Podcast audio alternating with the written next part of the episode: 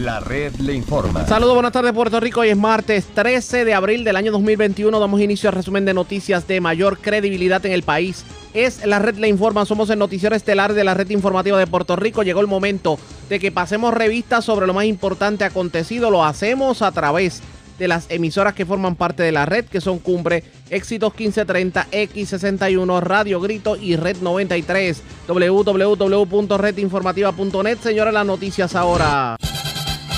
Las noticias. La red le informa. Y estas son las informaciones más importantes en la red le informa para hoy, martes 13 de abril. Gobierno detiene por el momento la administración de la vacuna de Johnson Johnson. Secretario de Salud asegura que el libertinaje en actividades familiares y fiestas es lo que ha provocado el disparo de casos positivos. Escuche esto, molesto el alcalde de Ciales, Alexander Burgos, a pesar de la prohibición de la vacuna, Salud le envió las de Johnson Johnson y el primer ejecutivo se vio obligado a paralizar hoy la inoculación, dejando a cientos de personas vestidos y alborotados. Reclama acción inmediata por parte del gobierno. Terror en Orocovis por enormes grietas en residencias de una comunidad. Aseguran que las mismas se deben a los deslizamientos de terreno que provocó el huracán María y que no se han atendido. Molesto el representante Orlando Aponte con carreteras. Asegura que ya la situación con el puente de la 770 y el derrumbe de la 143 es insostenible y no descarta los tribunales. En la calle Los Federales diligencian nueve órdenes de arresto por fraude al PUA. Humacao, Comerío y Aguas Buenas son algunos de los pueblos impactados. Hablando de PUA, secretario del Trabajo alerta sobre crisis en empresas. Alegan los patronos que no consiguen empleados. Comienzan a llegar los 1.400 dólares del incentivo. Hoy el secretario de Hacienda habla sobre el particular en esta edición. Un muerto y un herido en medio de accidente esta madrugada frente a Colmado en Bayamón. Mientras, en condición de cuidado, joven de 18 años que se accidentó en carretera 10 de Adjuntas a Ponce. Arrestan dos personas en hechos separados en Sidra y San Sebastián, el primero por violencia de género, el segundo por amenazar de muerte a una dama. Y delincuentes se llevan 4 mil dólares en efectivo del Chinatown de Trujillo Alto. Esta es la red informativa de Puerto Rico. Bueno, señores, damos inicio a la edición de hoy martes del noticiero estelar de la red informativa. De inmediato a las noticias, los Centros para el Control y Prevención de Enfermedades de Estados Unidos y la Administración de Alimentos y Medicamentos recomendó que por el momento Estados Unidos y sus territorios detengan el uso de la vacuna de COVID-19 de Johnson Johnson tras seis raros casos de un tipo severo de coágulos reportados en Estados Unidos. De hecho, los seis casos notificados se encuentran entre las más de 6.8 millones de dosis de la vacuna Johnson Johnson que han sido administradas en los Estados Unidos y Puerto Rico. Y los seis casos ocurrieron entre mujeres de 18 y 48 años. Los síntomas ocurrieron de 6 a 13 días después de la vacunación. Esto según un comunicado que emitió ayer la doctora Ange Chukart, subdirectora principal de los CDC, y el doctor Peter Marks, director del Centro de Evaluación e Investigación de Productos Biológicos de la FDA. Ante ello, a nivel local, el secretario del Departamento de Salud, el doctor Carlos Mellado, dijo, y citamos directamente de un comunicado de prensa. Ante la determinación de la FDA y el CDC anunciada esta mañana, pondremos una pausa al uso de la vacuna de Johnson Johnson hasta tanto tengamos nuevas instrucciones. Es importante aclarar que en Puerto Rico no tenemos ningún caso relacionado al evento adverso, específicamente sobre coágulos sanguíneos. Los seis casos en 7 millones de personas a quien le fue administrada la vacuna fueron identificados en Estados Unidos. Nos preocupa y estaremos vigilantes. Continuamos el proceso de vacunación con nuestra fuente mayor de vacunas esta semana, administrando la vacuna de Pfizer y de Moderna. Y seguiremos avanzando en el proceso de vacunación con las sobre 100.000 vacunas que recibimos semanalmente. Eso dijo el secretario de Salud. Pero también el secretario de Salud en conferencia de prensa habló precisamente sobre ese proceso de vacunación y claro, ¿qué verdaderamente ha catapultado, ha disparado los positivos en Puerto Rico? Esta fue la explicación que dio el secretario de Salud. Hay uno que lo bajaron a los de, de intensivo y el otro no. Es importante la decisión que tomó el Departamento de Salud ante la incertidumbre de la verdad de lo que y es una incertidumbre que tiene el mundo entero, no estamos hablando nosotros nada más, del efecto de las variantes eh, versus los pacientes pediátricos y el pico ahora mismo, nosotros tenemos el pico mayor de hospitalizaciones de pacientes pediátricos que, que no habíamos visto. ¿okay? Y por lo tanto, esa fue la decisión que se tomó. La decisión que se tomó es eh, proteger a nuestros niños y velar por las próximas dos semanas qué sucede con, con esto y tomar una decisión aparte. O sea que esa fue básicamente la explicación lógica de lo que el Departamento de Salud hizo. Aún así, quiero aclarar que no hubo brotes dentro de las escuelas. Pero sabemos que esto es comunitario. En el, en pasado siempre hablamos de que los niños no afectaba el COVID. Tenemos cinco variantes en este momento ya. Eh, y es importante que si aumentan las hospitalizaciones, nosotros protejamos a nuestros niños. Y en ese, en ese aspecto, sabemos que la vacuna acaba de comenzar de 16 años en adelante, por lo tanto no tenemos vacuna todavía para los pacientes pediátricos. Así que eso fue una decisión que tomó el Departamento de Salud este, y, vamos a evaluar las próximas dos semanas a ver qué sucede con esto. Así que nada, aquí estoy para cualquier pregunta. Sí, comenzamos, la, eh, comenzamos las preguntas con Celia. Sí, buenas tardes, secretario. Las personas que están vacunadas, eh, ¿es posible que esta variante eh, la ataque o no? ¿O esa vacuna puede atacar? Hemos visto comunidades científicos que han dicho que, por ejemplo, la variante brasilera tiene menos efectividad la vacuna. Eh, no obstante, hemos visto un, aumento de casos. Hay dos teorías. Teoría pudiera ser que fuera la variante, ¿verdad? Por eso hemos seguido secuenciando más y más pacientes. Al momento enviamos 50 pacientes más a secuenciar. Y lo otro puede ser que la gente haya bajado la guardia. Yo creo que es una mezcla de las dos. Por lo tanto, al día de hoy sabemos, tenemos evidencia de que pacientes se han reinfectado teniendo las dos dosis de vacuna y han pasado las dos semanas posterior a la segunda dosis, que constituyen 4.2%, puede ser el margen de error de la vacuna. Pero como no tenemos la data, nosotros siempre, y esa ha sido la exhortación a nivel mundial, aún usted tenga la vacuna, usted tiene que utilizar su mascarilla, distanciamiento físico e evitar las, evitar las aglomeraciones. Por eso es que el Departamento de Salud decidió que para entrar a Puerto Rico, aunque el CDC recomendaba que con la tarjeta de vacunación se podía entrar, nosotros ante nuestra realidad de que estaban aumentando los casos, aumentando las hospitalizaciones, nosotros decidimos que vamos a seguir eh, requiriendo la prueba. Entonces usted explicó que en la escuela ningún niño puede ser No hubo brote, pero tenemos niños que están hospitalizados, por lo tanto debemos cuidarlos y esa, Exacto, esa pero entonces, eh, si, eh, si, la, si los contagios son comunitarios, hay una preocupación de la gente en la calle porque entonces las playas están abiertas, donde la gente, como se ha podido ver en los videos, va sin mascarilla, sin distanciamiento social, y ahí es que está la familia, ¿no? ¿Cómo Entonces Mira. se justifica eso.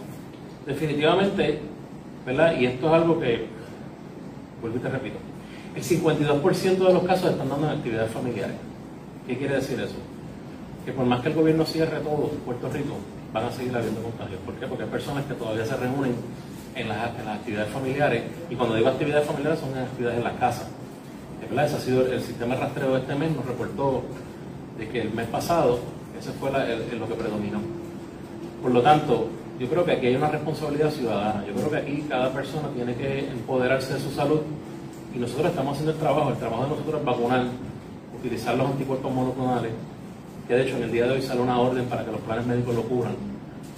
Eh, utilizar los anticuerpos monoclonales, hacer el sistema de rastreo municipal, comenzamos a secuenciar para comenzar el programa de vigilancia genómica, que ya lo teníamos en Puerto Rico, lo que estamos es es- aumentando la capacidad de poder enviar estos casos para secuencial y el Departamento de Salud, para eso el gobernador nos ha asignado 5 millones de dólares y 15 millones que van a venir posterior en unos fondos que vienen ahora, eh, que es la parte CARES 2, que se llama ARSEN, y ahí nos va a dar un dinero adicional para poder nosotros montar ese sistema aquí en el Departamento de Salud.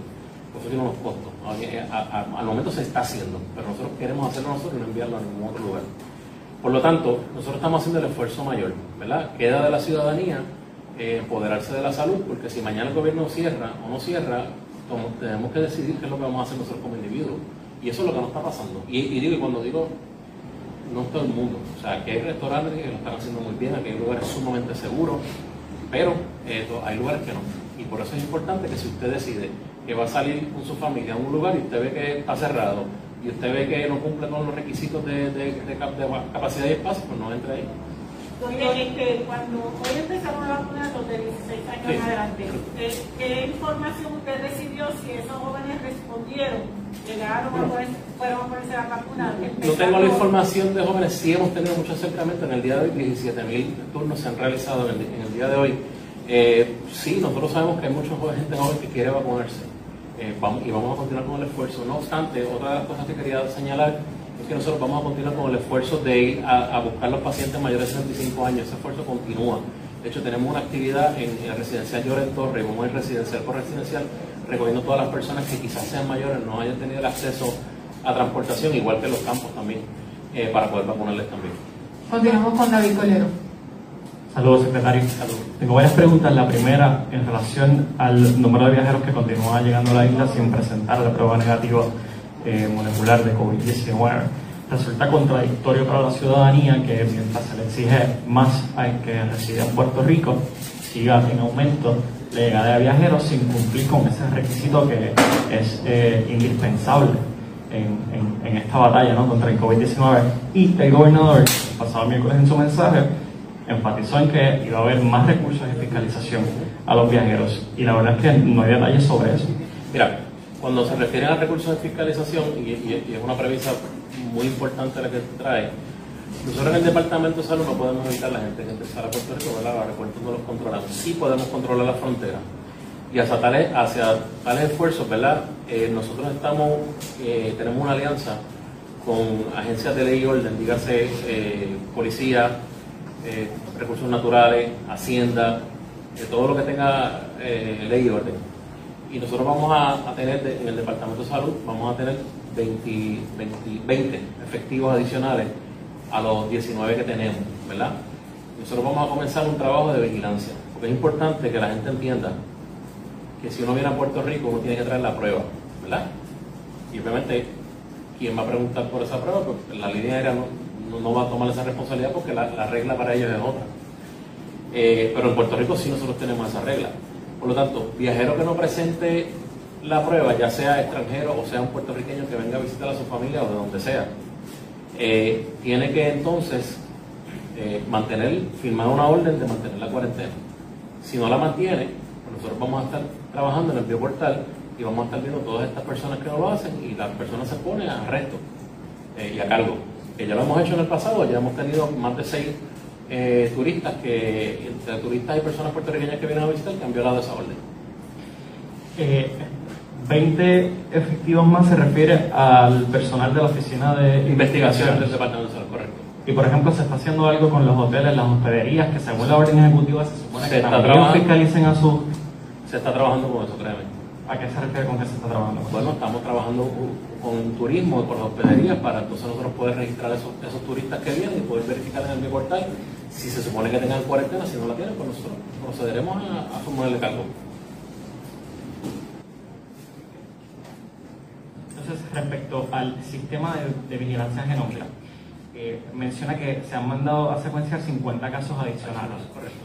Eh, la semana pasada nos había mencionado que estaba hablando tres, tres propuestas, si mal no Sí. recuerdo. Ya Sí. se firmó entonces Sí, una, una nosotros, mira, nosotros tenemos, ok, nosotros lo que estamos haciendo, estábamos haciendo un MOU para aumentar la capacidad, ¿verdad?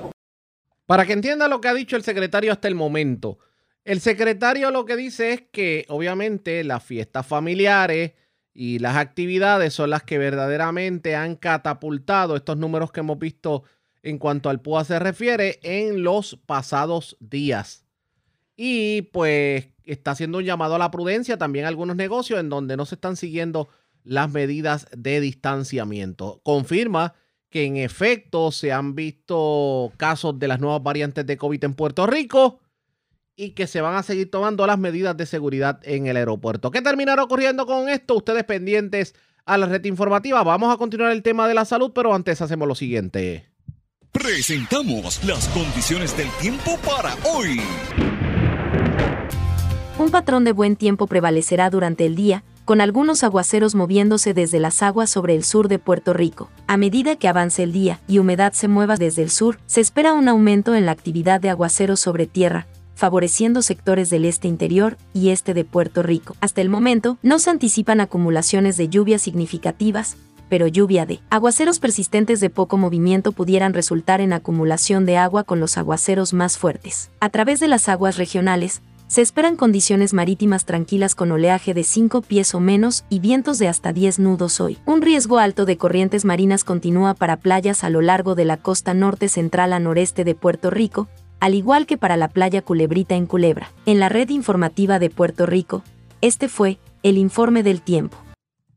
La red le informa. Señores, regresamos a la red Le Informa. Somos el noticiero estelar de la red informativa edición de hoy martes. Gracias por compartir con nosotros a pesar de que en la mañana de hoy, bastante temprano en la mañana, el secretario de Salud, el doctor Carlos Mellado, confirmó que en Puerto Rico se va a detener la vacunación utilizando la vacuna Johnson Johnson en Puerto Rico a raíz de lo dicho por el CDC. Lo cierto es que siempre hay alguien en el Departamento de Salud que parece que la información no le llega. Y señores, hoy había una vacunación pautada para Ciales. Y a media mañana de hoy, a que no adivinan qué vacuna fue la que llegó usted adivinó, la de Johnson Johnson. Y uno dice, pero ¿cómo es posible? Pero si por la mañana temprano dijeron que la vacuna no se podía administrar, ¿cómo es posible que hayan enviado cientos de vacunas a Ciales para inoculación? El problema fue que el alcalde de Ciales, Alexander Burgos, se vio obligado a suspender el evento precisamente tomando en consideración las medidas de salud que ordena el CDC a nivel de Estados Unidos y Puerto Rico. Y se quedaron cientos de personas vestidas y alborotadas muchas personas que hicieron sacrificio para llegar a la vacunación. El alcalde está sumamente molesto porque alguien no siguió las instrucciones debidas en el Departamento de Salud. Yo lo tengo en línea telefónica, alcalde. Buenas tardes, bienvenido. Muy buenas tardes, Arriaga, y muy, buenas tardes a todos los radioescuchas. Y gracias por compartir con nosotros. Alcalde, uno no entiende estas cosas, pero si el secretario prohíbe la vacunación de Johnson Johnson, ¿cómo es posible que a usted le enviaran vacunas de Johnson Johnson? Es correcto. Eh, de hecho, la, lo que nosotros nos ofrece en todo momento es la vacunación moderna. De hecho, nos dan una segunda fecha para la segunda dosis, que ya la teníamos debidamente calendarizada. Ya llevamos el proceso de, contratación, por ejemplo, de alquilar sillas, mesas, baños portátiles, pues para proveerle lo, eh, un trato digno a nuestra gente. Y pues esta, eh, esta mañana cuando llega ese comunicado, pues realmente no me causó esta preocupación porque estaba seguro que la vacunación que venía era moderna. Hoy nos topamos que la que nos entreguen es la Johnson Johnson y pues cuando detectamos eso, tomamos la difícil decisión de decirle a nuestro pueblo que tuvimos que cancelar eh, nuestra tercera vacunación masiva. ¿Y esas vacunas llegaron a qué hora a, los predios de Ciales? no estaba presente, pero entiendo que ya a las 6 de la mañana ya estaban acá. Y... Puedo fallar con la hora exacta porque... Pero no, se, le dio, no, se le dio un plan B, tomando en consideración que ya, la, ya precisamente el proceso de vacunación estaba, estaba pautado. Estaba, eh, rápido me comunico con, con el secretario de, de salud, me llamo, que pude hablar con él eh, por teléfono. Y él lo que me, me planteó fue que era base de disponibilidad. Y yo le dije pero es que a mí me dieron una palabra yo promociono esto y después me cambian este el panorama.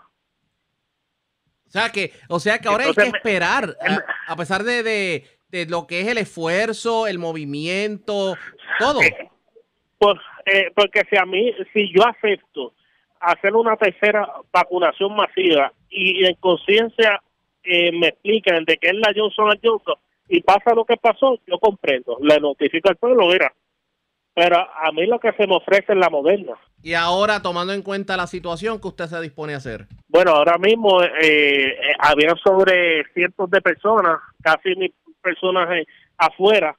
lo, lo, que procedimos fue este, salir afuera, darle la cara al pueblo. Y en un parlante le expliqué lo que había pasado el pueblo respondió tranquilamente, aunque obviamente indignado con el Departamento de Salud, pero comprendió que eso está lejos de la responsabilidad del municipio de Beciales y estamos tranquilamente tomando notas para honrar el turno. Ahora mismo eh, nuestros voluntarios y el personal están tomando listas en orden de llegada. Pero todavía. entonces, para la próxima vacunación que la vamos a estar reprogramando, sí, pero que va a ser eh, Vamos a estar, establecer un protocolo de cita. Alcalde, pero es que aquí hay un problema.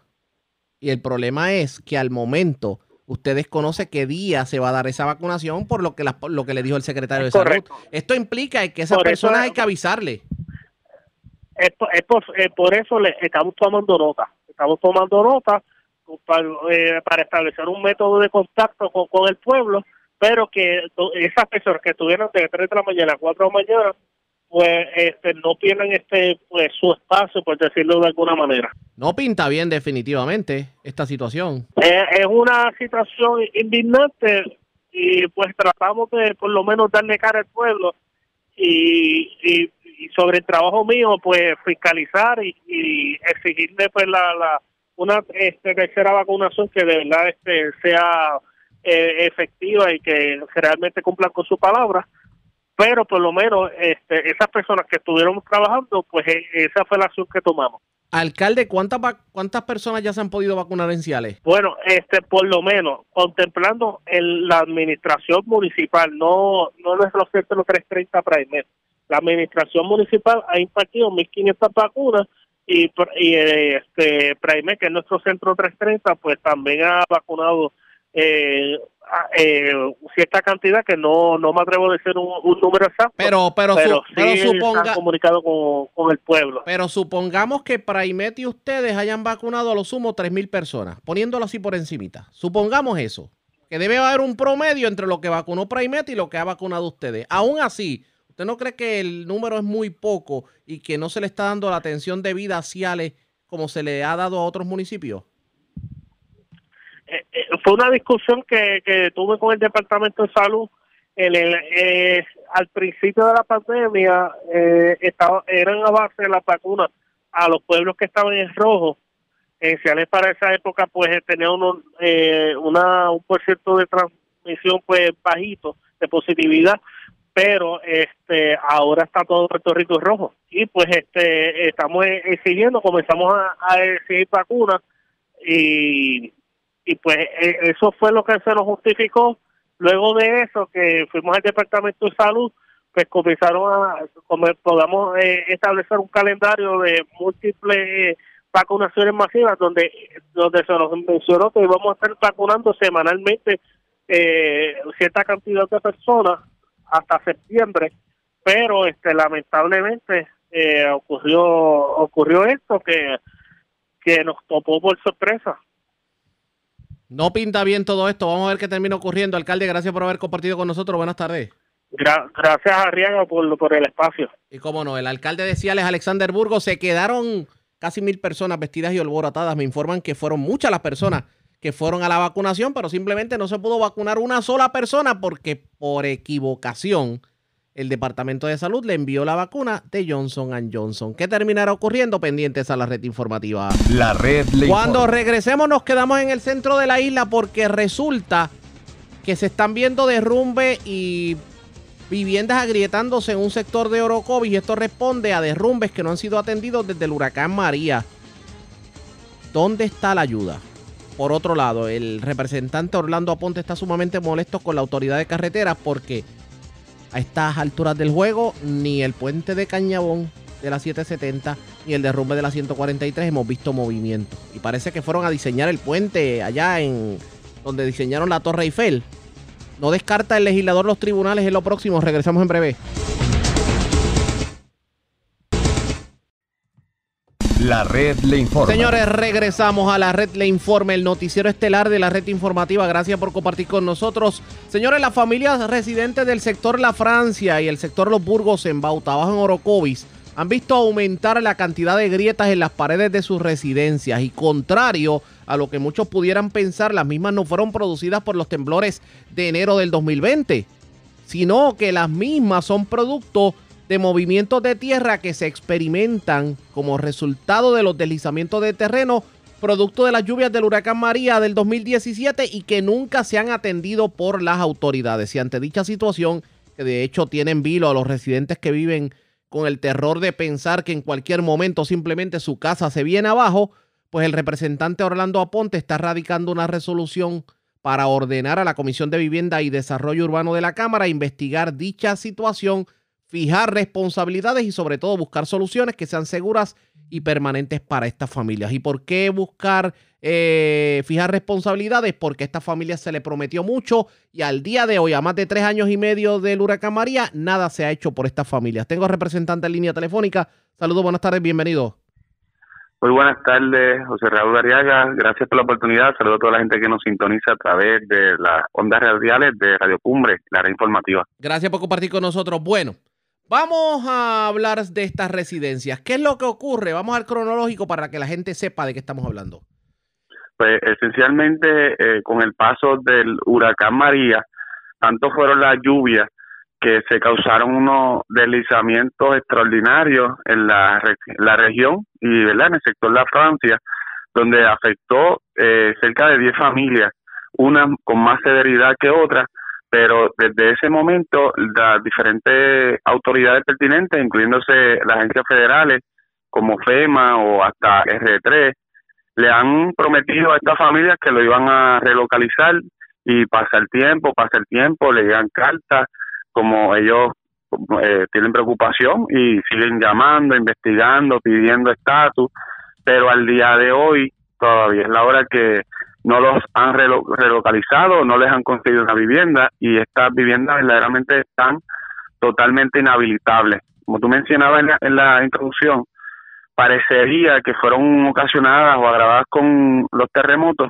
pero hasta unos estudios de suelo ellos tienen con unos geólogos que establecen que ese lugar no está apto para reconstruirla, por lo que nosotros radicamos una resolución en la Cámara de Representantes para investigar la situación, como tú mencionas, fijar responsabilidades, porque nos parece inaceptable que a casi cuatro años desde que ocurren estos eventos, con tantos millones y millones y millones federales que se anuncian todos los días para reconstruir viviendas, pues ni siquiera se le da un voucher a, estas familias para, para el pago de renta. Y mientras tanto, estas personas que están haciendo para sobrevivir en otras en otras residencias.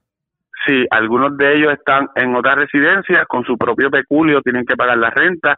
Eh, sí, eh, la información que me dan algunos es que los, los que están en la, con las casas más graves, el municipio de Orocovi ha hecho unos esfuerzos, identificó unos fondos y le ayuda eh, pues por el pago de renta, pero tienen una inquietud y una un pesar que esto se le da como cada tres meses. O sea, ellos no tienen la tranquilidad de que pueden estar en un lugar, en un, en un hogar, hasta que le consigan una nueva casa, sino que hasta, por ejemplo, hasta diciembre le habían anunciado, mire, ya se acabaron los fondos que nosotros teníamos para ayudarle con el subsidio de una renta, tienen que buscar alguna casa o irse a vivir con algún familiar, y estamos hablando de, de casi 50 personas, son varias familias, y es inaceptable porque sí hay unos fondos federales para esto.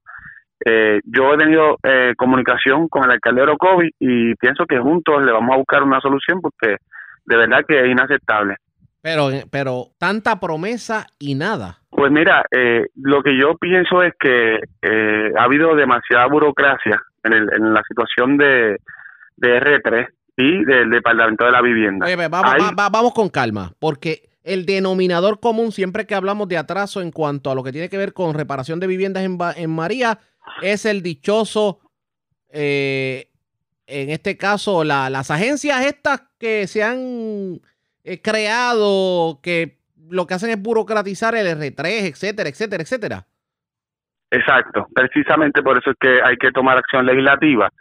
Lamentablemente, cuando estaba Ricardo Rosselló y se comienza a hablar de el envío de tantos billones de dólares, miles de millones de dólares, como aquel momento eh, la mayoría de las alcaldías en Puerto Rico eran eh, del partido, eran dominadas por el alcalde del Partido Popular, se decidió que todos los fondos que tenían que ver con la reparación de viviendas se iban a tramitar a través del andamiaje que tenía el Departamento de la Vivienda. Pero el Departamento de la Vivienda no tenía ni el personal, ni el expertise, nada para poder manejar esa cantidad de fondos, esa cantidad de solicitudes y eso fue lo que ocasionó esto. Si se hubiera utilizado los propios eh, las propias oficinas que tienen cada uno de los municipios PNP y populares, donde ellos ya están acostumbrados a tramitar a través, por ejemplo, programas como Sección 8 o cualquier otro tipo de programa federal, definitivamente que las ayudas ya hubiesen llegado a las manos de las personas. ¿Cuántas familias se vieron afectadas o se están viendo afectadas en estos sectores? al menos 10 personas, ah, perdón, 10 familias.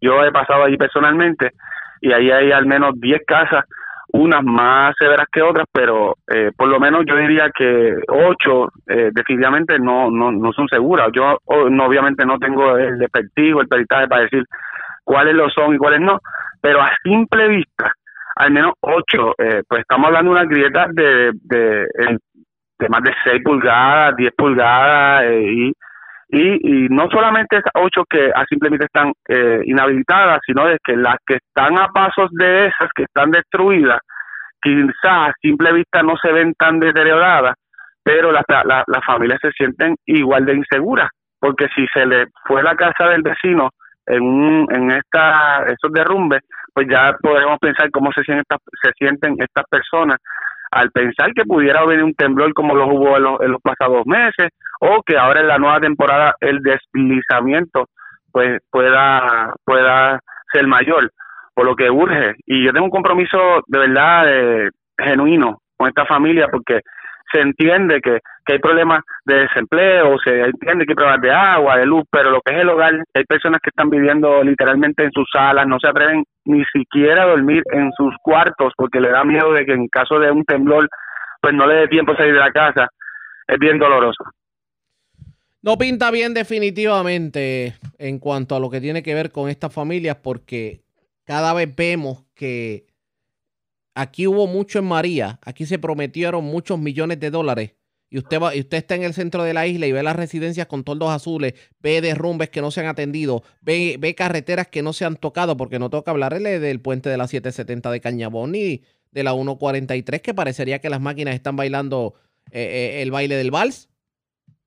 Yo te puedo decir que, que lo sufro, lo vivo y, y precisamente el pasado viernes estuve en, la carretera 770 y la 772 llevando al personal de de carretera y al personal de transportación y obras públicas, así como en la carretera 156, por allá por el kilómetro 17.8, yendo hacia el barrio La Loma en Barranquita. Exacto, el derrumbe de La Loma. Sí, hay unos derrumbes extraordinarios también y es mi deber, o sea, yo lamento mucho tener que salir constantemente públicamente a denunciar estas situaciones. Yo no me siento nada de cómodo con estar señalando y diciendo, oye, es una pena, van cuatro años y no han, no han eh, movido un clavo, no han eh, puesto más allá de una barrera en la carretera, pero no se ve ningún tipo de movimiento.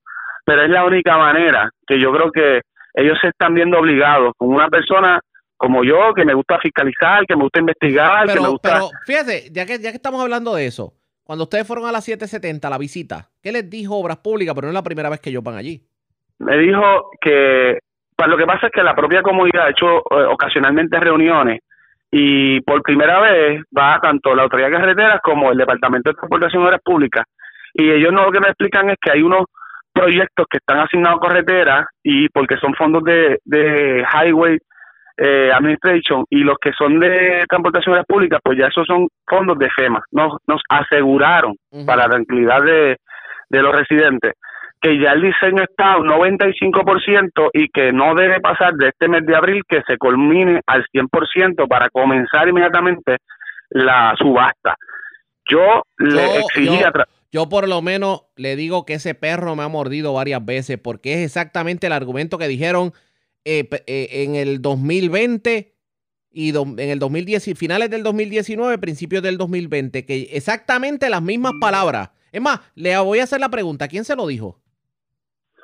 El, es el, el señor es de nombre Edwin, porque él es el director regional de Transportación Aérea La misma persona que se lo dijo. Creo que es Cruz, si no me equivoco. Sí, la misma persona que se lo dijo a los residentes y a los legisladores de ese entonces, eh, finales del 2019, principios del 20, y tengo el presentimiento que le dijo exactamente lo mismo usted dos años después. Pero la diferencia va a ser, ¿verdad? Yo no estaba hace dos años atrás y yo sí soy miembro de la comisión de infraestructura y transportación de la Cámara de Representantes y yo le di, le dimos, ¿verdad? Junto al presidente un término de 10 días para producir la data. Yo no me voy a quedar de brazos cruzados a esperar que pasen seis meses y cuando ya el desespero es tan grande, volver a citarlo otra vez para alguna vista inoficiosa. No, no, no.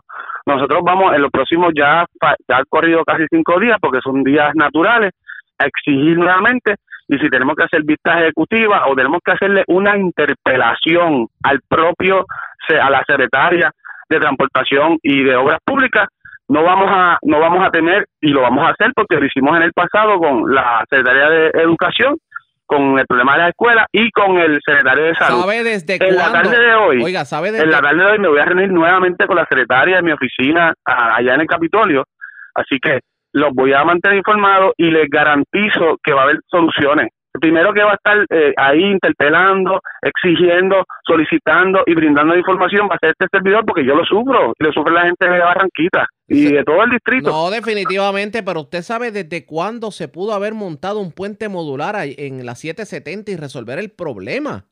Hace tres años. Hace Yo insisto que hace tres años ya se pudo haber hecho eso y si ellos no van a hacer la subasta como me prometieron durante el mes, este mismo mes de abril y mayo, pues vamos a tener que seguir eh, alternativas más provisionales, pero más seguras, ¿verdad? ¿Los tribunales es una opción? Puede ser también una opción. Yo prefiero, ¿verdad? Antes de llegar hasta esas últimas alternativas, darle el espacio, pues yo eh, apenas llevamos 100 días y en estos 100 días podemos decir que hemos logrado suficiente, pero pero no nos vamos a quedar cruzados de brazos. Vamos a ver qué ocurre. Gracias, representante, por compartir con nosotros. Buenas tardes. Gracias por la invitación. Saludos a toda la gente del Distrito 26. Un fuerte abrazo. Excelente semana. Como siempre, igual a usted y a los suyos, el representante Orlando Aponte dice que le va a poner el cascabel al gato a la situación del puente de Cañabón. Eso yo quiero verlo. Porque le están dando la misma versión que le dieron a los, a los ex representantes y senadores, que de hecho le costó el puesto tanto a Chino Roque como a Joan Hernández le costó el puesto esta situación de. Porque eso contribuyó, la situación de Cañabón, la situación de la 143, que están en el 95% del diseño, pero que estaban diseñando la Torre Eiffel. Vamos a ver qué pasa en este sentido. Ustedes pendientes a la red informativa, mientras la situación de las casas en, en la Francia es la misma. Aquí se le prometió un sinnúmero de ayudas, y van tres años y medio de María, y las ayudas no han llegado. ¿A quién se le está olvidando a propósito todo esto? Eso está por verse pendientes a la red informativa. La red A la pausa, cuando regresemos las noticias del ámbito policíaco más importantes acontecidas, entre las que tenemos que destacar un muerto y un herido, un accidente en la 862 de Bayamón, mientras en condición de cuidado un joven de 18 años que se, se accidentó en la PR10 de Adjuntas a Ponce. Arrestaron dos personas en Sidri San Sebastián, una por violencia de género y la otra por amenazar de muerte a una dama. Y señores, se llevaron 4 mil dólares del Chinatown de Trujillo Alto. Es lo próximo, regresamos en breve. La red le informa. Señores, regresamos a la red le informa. Somos el noticiero estelar de la red informativa de Puerto Rico, edición de hoy martes. Gracias por compartir con nosotros. Vamos a noticias del ámbito policiaco. Comenzamos en la zona metropolitana porque un joven murió, otro resultó gravemente herido. Un accidente ocurrido en la madrugada de hoy en la carretera 862 frente al, frente al Colmado Nieves. Esto ocurrió en Bayamón. Wanda Santana, oficial de prensa de la policía en Bayamón con detalles. Saludos, buenas tardes. Buenas tardes para usted y para todos. ¿Qué información tenemos? Un accidente de auto de carácter fatal con objeto fijo fue reportado a las 4 y 50 de la madrugada de hoy, ocurrido en la carretera 862, kilómetros 2.4, frente al Colmado Nieves en Bayamón. De acuerdo a la información, el conductor del vehículo Toyota Eco color blanco del año 2001, el cual no ha sido identificado, transitaba por el lugar antes mencionado y al llegar al kilómetro 2.4 lo hacía a una velocidad mayor a la permitida por ley, dando a lugar que por tal descuido y negligencia perdiera el control y dominio del volante saliendo de la vía de rodaje, impactando un poste de madera y acto seguido una escalera de concreto provocando así que se volcara. Debido al impacto, el conductor quedó pillado en el vehículo recibiendo heridas de carácter grave que le causaron la muerte en el acto, por lo que bomberos y manejo de emergencia se personaron al lugar. Además viajaba en compañía de un hombre identificado como Dylan Calderón González de 18 años, el cual fue transportado al centro médico en Río Piedra en condición estable. El agente Joel Fuente, adscrito a Tránsito de Bayamón, se hizo cargo de la investigación junto al fiscal Carlos Peña. Gracias. Buenas tardes. Y buenas tardes por usted también. Gracias, era Wanda Santana, oficial de prensa de la Policía en Bayamón. De la zona metropolitana vamos a la zona centro-oriental de Puerto Rico porque las autoridades diligenciaron una orden de arresto contra un hombre de 43 años. Aparentemente este caballero violó las condiciones de una orden de protección luego de un caso de violencia de género que se reportó en el barrio Beatriz de Sidra. Amarilis Sánchez, oficial de prensa de la policía en Caguas, con detalles. Saludos, buenas tardes. Saludos, buenas tardes. El agente Ortiz, adscrito a la División de Arresto y Allanamiento del Cuerpo de Investigaciones Criminales del área de Caguas, diligenció una orden de arresto en el día de ayer en contra de un hombre por violación al artículo 2.1 de la Ley 54, violencia doméstica. En el Tribunal de Caguas se arrestó a Luis A. García Ortiz, de 43 años, contra quien pesaba una orden de arresto con fianza de 50 mil dólares, expedida por la juez Ingrid Alvarado Rodríguez del Tribunal de Caguas, por hechos ocurridos en la carretera 787, kilómetro 5.3, barrio Beatriz, en Sidra, luego, luego de que el imputado fuese acusado por la víctima por violar los términos de la orden de protección de la Ley 54. El arrestado fue llevado ante la juez Sonja Nieve Cordero para la lectura de las advertencias y luego de no poder prestar la fianza fue fichado e ingresado a la institución correccional de Bayamón hasta la vista preliminar señalada para una fecha posterior. Hasta aquí la información. Gracias por la información. Buenas tardes. Buenas tardes. Gracias. Era Marily Sánchez, oficial de prensa de la policía en Caguas, de la zona centro oriental. Vamos a la zona noroeste de Puerto Rico, porque también se diligenció una orden de arresto, esta vez en San Sebastián. Aparentemente una persona que había amenazado de, a una dama, la amenazó de muerte, en un hecho ocurrido el 5 de abril de este año. Yaritza Montalvo, oficial de prensa de la policía en Aguadilla, con detalles. Saludos, buenas tardes. Saludos, buenas tardes, Riaga, a todos los radioescuchas. Así es, en el día de ayer, la División de Arrestos y Allanamientos del CIC local diligenció una orden de arresto en el barrio Robles de San Sebastián, expedida contra Flor Benítez, de 41 años, con una fianza de 50 mil dólares por violación a una orden de acecho y amenaza, expedida por el juez Juan M. Escobar Guzmán del Tribunal de Aguadilla. Los hechos por los que se le acusó a Benítez los cometió el pasado 5 de abril, cuando amenazó de muerte a una mujer, quien temiendo por su vida denunció los actos ante las autoridades, pidiendo al magistrado la mencionada orden de arresto. El agente Manuel Cortés supervisado por el teniente Edgar Valle, cumplimentó la orden ante el juez Orlando Avilés, quien eh, ordenó el ingreso del detenido a la cárcel de Bayamón tras este no prestar la fianza impuesta. Esas son todas las novedades más sobresalientes que tenemos en nuestra área policía de Aguadilla. Esto es oficial de prensa la gente de Yaritza Montalvo. Buenas tardes. Y buenas tardes para usted también. Gracias, era Yaritza Montalvo, oficial de prensa de la policía en Aguadilla, de la zona noroeste. Vamos a la metropolitana, porque señores, los pillos no perdonan. Una compañía constructora puso en varias avenidas de San Juan luces, obviamente, en medio de construcciones que se llevan en el lugar para la seguridad de, las personas que transitan la vía. Pues sepa usted que se la robaron. Se robaron una de la isleta de la avenida Barbosa con la avenida Ponce de León. Dos de la avenida Ponce de León con la calle Bolivia. Aparentemente cuando fueron los empleados de la constructora, las luces no estaban. Aparte de eso, se llevaron prendas y monedas de colección de una residencia en Somi Hills.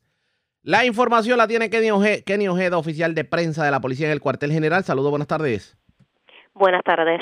Agentes adscritos al precinto de Torrey Este investigaron una apropiación ilegal reportada a eso de las 4 y 20 de la tarde de ayer lunes en varias avenidas de San Juan. Según alegó el querellante, quien es empleado de la compañía Hamblin Group Construction Company, que el viernes 9 de abril culminaron de instalar cuatro lámparas marca Reforms en varias avenidas de San Juan. Dos de estas fueron colocadas en la isleta de la avenida Barbosa, intersección con la avenida Juan Ponce de León, y dos en la avenida Juan Ponce de León con la calle Bolivia. Según la querella, al verificar la tarde de ayer, se percataron que presuntamente se apropiaron de tres lámparas que fueron instaladas. La propiedad hurtada fue valorada en tres mil dólares aproximadamente. Este incidente fue referido al personal de la División de Propiedad del Cuerpo de Investigaciones Criminales de San Juan para que continúen con la investigación. Por otro lado, un escalamiento fue reportado a las seis y diez de la tarde de ayer en una residencia ubicada en la calle Greenwood de la urbanización Main Heath en San Juan. Según alegó la creyente, al llegar a la residencia se percató que alguien forzó la ventana lateral derecha y obtuvo acceso al interior de la misma. Una vez allí, se apropiaron de varias prendas en oro de 14 quilates y aproximadamente 500 dólares, 500 dólares en monedas. La propiedad hurtada fue valorada, no fue valorada. Agentes adscritos a la División de Propiedad del Cuerpo de Investigaciones Criminales de San Juan investigan estos hechos. Gracias por la información. Buenas tardes. Buenas tardes. Gracias, era Kenny Ojeda, oficial de prensa de la policía en el cuartel general. Nos quedamos en la zona metropolitana porque se llevaron 4.500 dólares del Chinatown de, de Trujillo Alto. Además, una colección eh, de monedas y bolas de béisbol de Roberto Clemente que estaban en una clínica veterinaria en la zona de Carolina. Y también tremendo susto pasó una familia porque iban transitando por una carretera de la zona noreste de Puerto Rico. Aparentemente tirotearon el vehículo, pero afortunadamente ninguna de las balas alcanzó a las personas que iban en el vehículo. Arlín Guerrero, oficial de prensa de la policía en Carolina, con detalles. Saludos, buenas tardes. Sí, ¿qué tal? Muy buenas tardes. Un escalamiento fue reportado en un establecimiento a eso de las 7 y 40 de la mañana de ayer en la tienda Chinatown ubicada en la carretera PR 848 en Trujillo Alto. Según alegó la perjudicada, que alguien logró acceso al interior de la estructura por la puerta posterior y se apropiaron de 4.500 dólares en efectivo, los cuales se encontraban en el interior de una caja fuerte en el área de la oficina. También hurtaron perfumes y varios artículos los cuales no fueron precisados hasta tanto no se realice el inventario. Agentes del Cuerpo de Investigaciones Criminales de Carolina se hicieron cargo de la pesquisa. También una clínica veterinaria ubicada en la calle Júpiter en Isla Verde fue escalada ayer a las seis de la madrugada.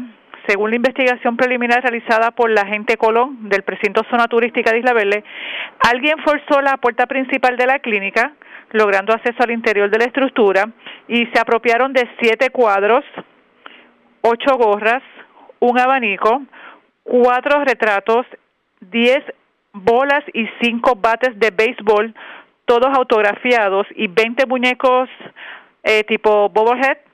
Eh, toda esta propiedad pertenecía a una colección en honor al pelotero Roberto Clemente. Eh, no se precisó el valor de la propiedad hurtada.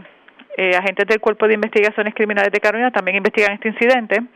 Por otro lado, una agresión grave fue reportada ayer a las 8 de la mañana en la carretera 859 del barrio Santa Cruz en Carolina. Según informó el perjudicado, este alegó que mientras se encontraba en su vehículo Toyota Corolla del año 95, en compañía de una joven de 26 años y una menor de edad, transitando por dicha carretera y desde un vehículo en movimiento alguien le realizó varios disparos.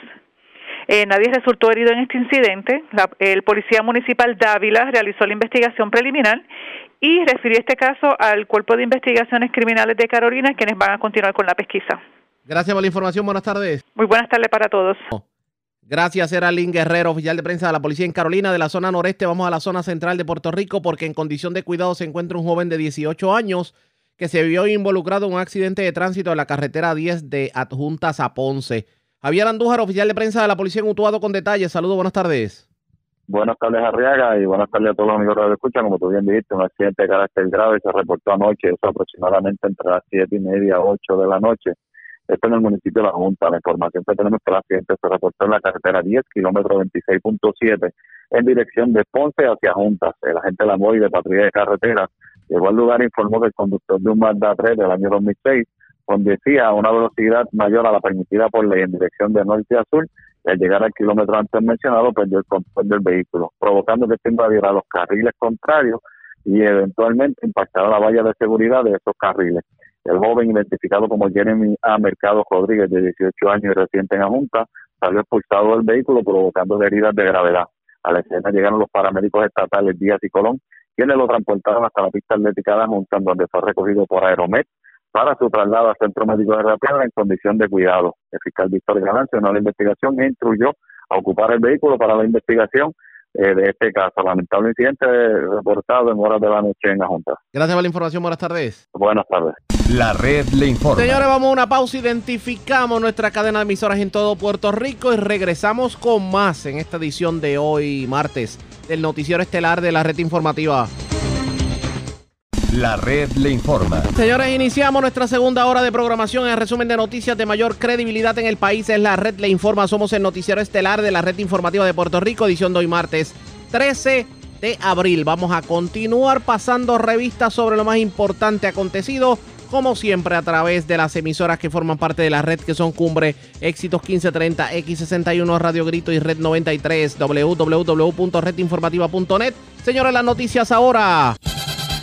Las noticias. La red le informa. Y estas son las informaciones más importantes en la red le informa para hoy martes 13 de abril. Gobierno detiene por el momento la administración de la vacuna de Johnson Johnson. Secretario de Salud asegura que el libertinaje en actividades familiares y fiestas es lo que ha provocado el disparo de casos positivos. Escuche esto, molesto el alcalde de Ciales, Alexander Burgos, a pesar de la prohibición de la vacuna, Salud le envió las de Johnson Johnson y el primer ejecutivo se vio obligado a paralizar hoy la inoculación, dejando a cientos de personas vestidos y alborotados. Reclama acción inmediata por parte del gobierno. Terror en Orocovis por enormes grietas en residencias de una comunidad. Aseguran que las mismas se deben a los deslizamientos de terreno que provocó el huracán María y que no se han atendido. Molesto el representante Orlando Aponte con carreteras. Asegura que ya la situación con el puente de la 770 y el derrumbe de la 143 es insostenible y no descarta los tribunales. En la calle Los Federales diligencian nueve órdenes de arresto por fraude al PUA. Humacao, Comerío y Aguabuena son algunos de los pueblos impactados. Hablando de PUA, secretario del Trabajo alerta sobre crisis en empresas.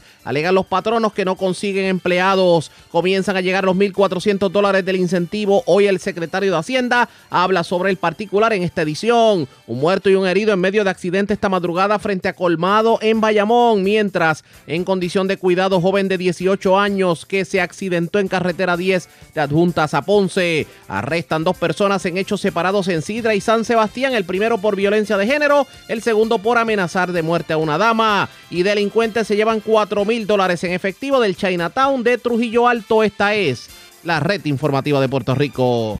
Bueno, señores, damos inicio a la segunda hora de programación en Noticiero Estelar de la red informativa. De inmediato las noticias, las autoridades federales detuvieron a nueve personas aparentemente por fraude al PUA estos residentes de Humacao, Comerío y Aguas Buenas. En conferencia de prensa, el jefe de la Fiscalía Federal en Puerto Rico, además del secretario del Departamento del Trabajo y el secretario de Hacienda respectivamente, hablaron sobre el tema y esto fue lo que dijeron sobre esta intervención. El miércoles 7 y jueves 8 de abril, un gran jurado federal emitió 11 acusaciones contra 12 personas por participar en esquemas para defraudar el Departamento de Trabajo y Recursos Humanos de Puerto Rico. Los acusados llenaron solicitudes fraudulentas para obtener los beneficios del seguro de desempleo, incluyendo los beneficios de asistencia por desempleo pandémico. La información falsa presentada incluía números de seguro social falsos e información laboral falsa. La pérdida asociada con estos casos asciende a 419, más de 419 millones de dólares.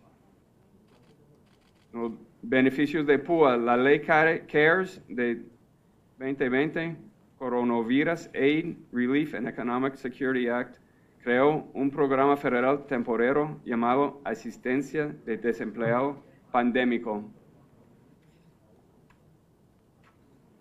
Pandemic Unemployment Assistance. PUA provee hasta un máximo de 39 semanas de beneficios para individuos cubiertos que no son elegibles para recibir compensación por desempleo regular y que están aptos y disponibles para trabajar, pero están desempleados o parcialmente empleados por ciertas razones específicas relacionadas al COVID-19. Diez acusaciones imputan a nueve personas el robo de propiedad, dinero del gobierno y fraude postal. Los acusados participaron en una conducta engañosa diseñada para obtener de manera fraudulenta varios cheques de desempleo del Departamento de Trabajo mediante el uso de números de social, números de seguro social falsos. Los acusados recibieron beneficios de desempleo del DTRH por correo en forma de cheques a sabiendas que, de que no estaban autorizados a recibirlos. Los individuos incluidos en nueve acusaciones relacionadas, los cargos y las cantidades de dinero que obtuvieron fraudulentamente se desglosan de la siguiente manera. Millicent Martínez Medina, imputada en ocho denuncias con ocho coacusados, además de enfrentar una acusación individual en su contra. En total, Martínez Medina enfrenta nueve cargos por robo de dinero federal, 33 cargos por fraude postal, nueve cargos por mal uso de seguro social y dos cargos por robo de identidad agravada. Recibió cua- 54 1.870 dólares mediante el esquema de fraude. Luis Flores Díaz, compañero consensual de Millicent Martínez Medina, enfrenta tres cargos por fraude postal, un cargo por robo de dinero del gobierno y recibió más de 20 mil dólares producto de fraude.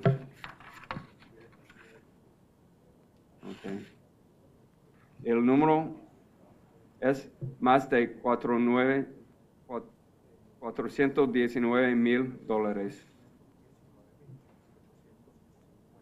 Jonathan Rivera Gutiérrez enfrenta cuatro cargos por fraude postal, un cargo por robo de dinero del gobierno y recibió más de 44 mil dólares mediante el esquema de fraude. Jennifer Hernández Romero enfrenta cinco cargos por fraude postal, un cargo por robo de dinero del gobierno y recibió más de 36 mil dólares mediante el esquema de fraude.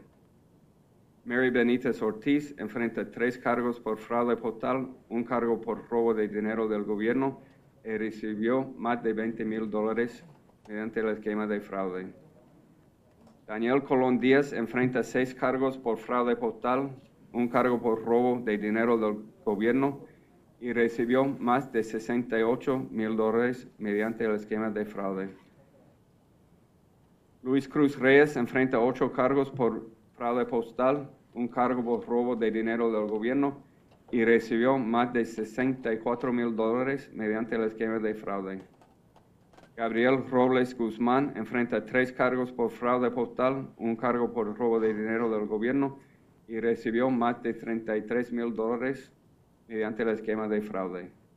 Denise Sánchez Ortiz enfrenta dos cargos por fraude postal, un cargo por robo de dinero del gobierno y recibió más de 23 mil dólares mediante el esquema de fraude. Estas investigaciones comenzaron en nuestra oficina luego de recibir información de la inspectora general Ibeliz Torres Rivera.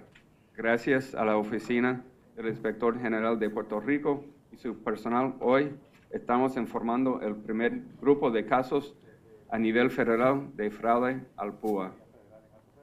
En otra acusación, los imputados José Daniel Lee Hardy Figueroa, quien es empleado del Servicio, Servicio Postal de los Estados Unidos, y Christopher Pérez Belen están acusados de conspirar para cometer fraude postal, fraude postal y robo del dinero del gobierno para un total de más de 11 mil dólares.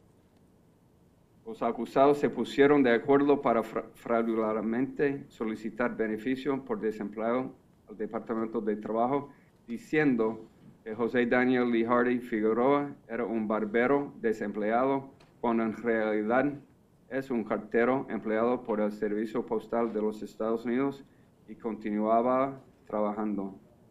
En la última acusación se encuentra Félix Cruz Santana, quien enfrenta cuatro cargos por fraude postal, un cargo por robo del dinero del gobierno y recibió casi 30 mil dólares mediante el esquema de fraude. Muchas gracias a los fiscales que han trabajado sin parar para llevar a cabo estas investigaciones junto a las siguientes agencias. El FBI, Servicio de Inspección Postal de los Estados Unidos, acuerdo para fra- fraudulentamente solicitar beneficio por desempleo al Departamento de, de Puerto Rico, Oficina del Inspector General de Puerto Rico, el Departamento de Hacienda de Puerto Rico. Quiero enviar un mensaje para aquellas personas que sepan de otros que han incurrido en este tipo de esquemas y todavía no los hemos acusado. Llamen a, la- a las autoridades y, ha- y hagan la denuncia. A las personas que han incurrido en ese tipo de esquemas y no los hemos acusado todavía, como les he recomendado en ocasiones anteriores, Comuníquese con las agencias de ley y orden y provean voluntariamente su información. Mientras más pronto hablen, menores serían las con- consecuencias que usted y su familia pueden sufrir. Las personas arrestadas hoy enfrentan un cargo por confiscación del dinero que recibieron fraudulentamente. Tienen que devolver el dinero mal habido. Los exhorto a que no se arriesguen, no cometen fraude, porque les va a salir caro. Hay demasiadas personas que necesitan las ayudas federales. No abusan de las ayudas que recibimos. De ser halladas, hallados culpables, los acusados enfrentan las siguientes sentencias. 20 años de prisión por fraude postal y conspiración para cometer fraude postal. 10 años de prisión por robo de dinero del gobierno y 5 años de prisión por el uso indebido, in- indebido del número de, seguro social. Multas hasta 250 mil dólares y 3 años de libertad supervisada. La acusada Millicent Martínez Medina también enfrenta una condena de prisión obligatorio, obligatoria de dos años por los cargos de robo de identidad agravado. Si sospecha de fraude relacionado con el coronavirus, inform- o- infórmelo a través del enlace en el Centro Nacional para el Fraude de Desastres. Y eso es parte de lo que han dicho los fiscales federales hasta el momento en conferencia de prensa. Hay mucho más, pero antes hacemos lo siguiente. Presentamos las condiciones del tiempo para hoy. Un patrón de buen tiempo prevalecerá durante el día, con algunos aguaceros moviéndose desde las aguas sobre el sur de Puerto Rico. A medida que avance el día y humedad se mueva desde el sur, se espera un aumento en la actividad de aguaceros sobre tierra, favoreciendo sectores del este interior y este de Puerto Rico. Hasta el momento, no se anticipan acumulaciones de lluvias significativas, pero lluvia de aguaceros persistentes de poco movimiento pudieran resultar en acumulación de agua con los aguaceros más fuertes. A través de las aguas regionales, se esperan condiciones marítimas tranquilas con oleaje de 5 pies o menos y vientos de hasta 10 nudos hoy. Un riesgo alto de corrientes marinas continúa para playas a lo largo de la costa norte central a noreste de Puerto Rico, al igual que para la playa Culebrita en Culebra. En la red informativa de Puerto Rico, este fue el informe del tiempo. La red le informa. Señores, regresamos a la red Le Informa, el noticiero estelar de la red informativa. Gracias por compartir con nosotros más sobre estos arrestos que se han dado en cuanto a fraude del PUA. Todo tiende a indicar que por ahí vienen muchos más arrestos, así que aquellos que se pusieron a pedir PUA sin tener derecho a PUA, mejor eh, entregue el dinero. Vamos a continuar escuchando lo que fue la conferencia de prensa por parte de las autoridades federales. Bien, buenos días a todos. Eh, precisamente desde el día número uno veníamos diciendo eh, que estábamos trabajando en coordinación con distintas agencias estatales y federales y que se estaban haciendo casi de manera diaria distintos referidos. Así que eso hace meses se venía anunciando. Hoy se materializa un primer grupo de arrestos, continúan distintas investigaciones y continúan lamentablemente los referidos. Eh, hay un trabajo y una estrecha colaboración, como pueden ver, con agencias estatales y federales. Y definitivamente los fondos federales que son enviados a Puerto Rico eh, tenemos que desembolsarlos de conformidad con la regulación federal y para aquellas personas que cualifican. Como mencionó el, secretario Pared, eh, es lamentable que un alto volumen de reclamaciones en el PUA, quizás algunas de ellas que no procedían o eran fraudulentas, estaban ocupando el espacio precisamente de esas personas que sí cualificaban y que necesitaban estas ayudas. Así que eh, es importante destacar que aquellas personas que tengan conocimiento eh, de posibles esquemas o situaciones de fraude, ya se han dado los números provistos, notifiquen obviamente a las autoridades pertinentes. En el caso del Departamento del Trabajo tenemos una colaboración de múltiples agencias estatales y federales y tenemos una unidad de fraude. Hay un email que es denuncias arroba donde pueden hacer también esas denuncias, esas denuncias se investigan y, así, y canalizamos esas ayudas. Así que la exhortación yo creo que a la ciudadanía en el día de hoy es que eh, primeramente eh, se está regulando y se están verificando todas y cada una de estas transacciones y tarde o temprano aquella persona que ya lo haya hecho de manera fraudulenta, pues puede entonces, las autoridades van a tomar acción sobre esto. Así que muchas gracias. Alexis Torres, secretario del Departamento de Seguridad Pública.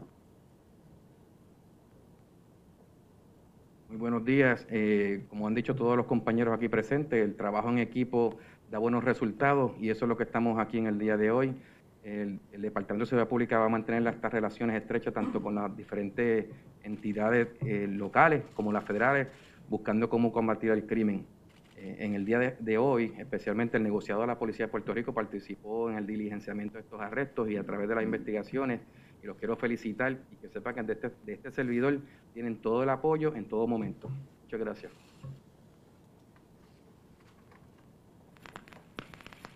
Ahora, algunas preguntas. Fiscal, ah, Buen día. usted, buen día, buen día a todos.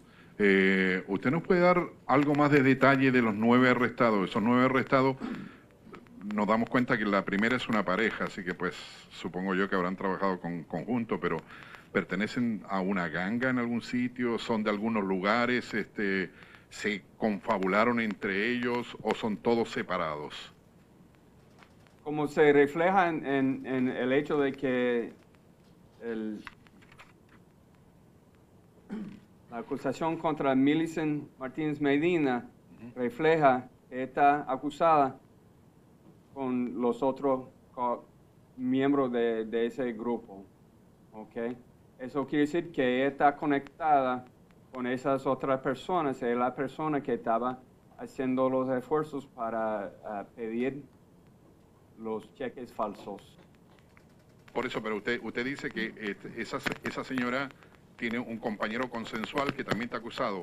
¿Son esos dos separados de los otros siete o son los nueve que conforman una, una organización de alguna manera? Eh, El hecho de que la, la Millicent Martínez Medina está acusada con los otros refleja que está conectada con ese todos, todos en ese grupo. Ella estaba facilitando el proceso de, de la quema. ¿Y son de algún área en particular? Pues en algún lugar yo creo haber leído de que hablaban de Aguas Buenas o de Humacao o de algún sitio por ahí, este, toda esta gente. Entiendo yo que están en el área de Aguas Buenas. Todos. Y eh, la, la agencia principal que trabajó con esto, eh, ¿cuál, cuál de todas las agencias que usted presenta? Estamos aquí compañeros, pero- pero todo el mundo trabajando. Por eso, con- yo sé que trabajaron todos, pero el que, el que origina, este, ¿no nos podría decir, por ejemplo, cómo lo hicieron? ¿Lo hacían con sus nombres, con nombre de otra gente? ¿Lo hacían con el nombre de vecinos? Este, ¿De qué manera, digamos, orquestaron todo esto? eh, los cheques estaban en, su propio nombre, pero usa- usaban números de seguro social diferentes. Cambiaron un número, los últimos cuatro números eran lo mismo, pero cambiaron otro número para recibir cheques bajo su nombre, pero bajo de seguro social diferentes. Y la, y la última cosita, este, ah, la última cosita con relación a cuando usted habla del, del correo, la persona que trabajaba con el correo y que se hizo pasar por un barbero, eso fue un arresto que tengo entendido que es, o, o una información que pasó hace como una semana o dos semanas atrás. De, de- de la persona que trabajaba. él, fue, él fue acusado en otro caso Ajá. diferente y ahora está acusado en un caso que tiene que ver con, con ese esquema, con esa otra persona. Y también puedo decir que todas las personas ah, fueron arrestados,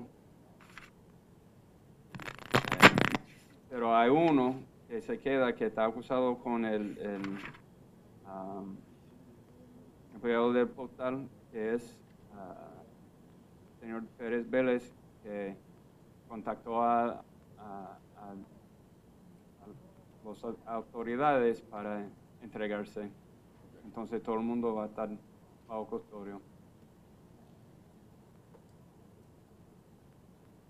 Buenos días. La primera pregunta que le quiero hacer es, usted habló de un primer grupo.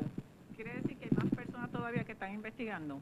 Obviamente nosotros siempre estamos inve- investigando ese tipo de, casos, y, pero como yo he dicho antes, yo no puedo hacer promesas de cuándo o, cuántas personas que vamos a acusar, pero obviamente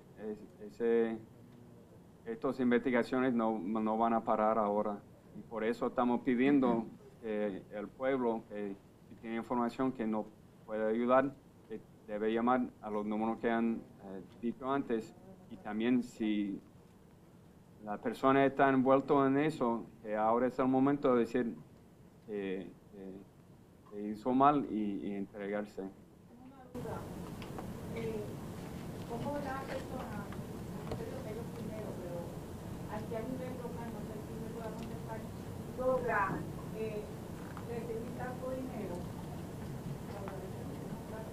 pero eh, que no se, pueda ya a un máximo de ya cuando ya no hay, no hay forma de usted solamente acusar, detenerlo antes.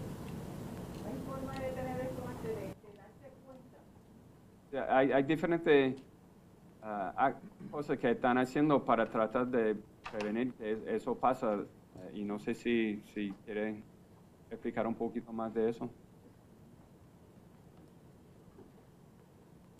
Bien, buenos días. Como ustedes conocen, eh, allá para el 28 de agosto se creó entonces la plataforma FastPUA, que precisamente valida la información, en este caso con el Departamento de Hacienda, donde ahí se corrobora toda la información, tanto contributiva como personal. Previo a la plataforma, eh, bien inicio de la pandemia, lamentablemente igual pasó en muchos estados, eh, donde prácticamente se descansaba mayormente, ya que estaba todo cerrado, la información bajo juramento. Es importante señalar que los reclamantes bajo juramento contestan este formulario y proveen esa información y se la percibe obviamente que dar información falsa o incorrecta puede constituir un delito federal y estatal. Así que eh, muchas de estas reclamaciones a veces pudieron haberse dado en ese periodo eh, in- al inicio de la pandemia. Una vez a mi llegada en junio comenzamos entonces a, también a pedir mayor documentación.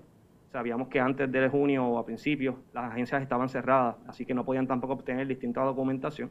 Y la idea pues, era asistir, ciertamente del gobierno federal, asistir a estas personas en medio del cierre, pero se tomaron esas medidas precisamente de control. No obstante, como todo, siempre uno pone medidas de seguridad y lamentablemente pues, hay personas que de una forma quizás un poco creativa buscan eh, maneras de darle la vuelta a la ley y cometer estas infracciones. Pudiese ser dentro del periodo antes, o eh, algunos pueden hacerlo después. eh, no tengo de- claro para la fecha ahora mismo de, de, los- de estos casos, no tengo la fecha de la denuncia, yo llegué para junio, pero la plataforma de PASPUA, que es la que se logra hacer ese proceso de validación, estuvo arriba ya en agosto del 2020, que es cuando estuvo disponible ese proceso de validación. Previo a eso se estaba corroborando de manera manual, porque como todos conocen, había un sistema electrónico que permitiera hacerlo validar al momento. Después de agosto, obviamente hay unos controles mayores. Yo no estoy diciendo que no necesariamente vaya, ¿verdad? Como mencioné, a ocurrir el fraude. Debería haber menos casos porque hay un proceso de validación. Siempre, lamentablemente, la gente que quiere violar la ley busca alternativas para darle la vuelta a las distintas medidas de seguridad. Así que es un reto constante de parte de nosotros para prevenir el fraude.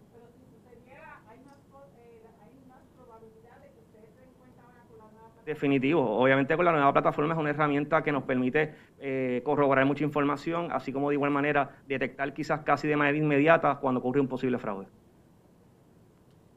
decir entonces? Déjeme, déjeme añadir también, y si quiere la fecha de esos eventos, se puede leer las acusaciones, los cargos que reflejan la fecha de, los eventos, cuando llegaron los cheques o cuando hicieron eso.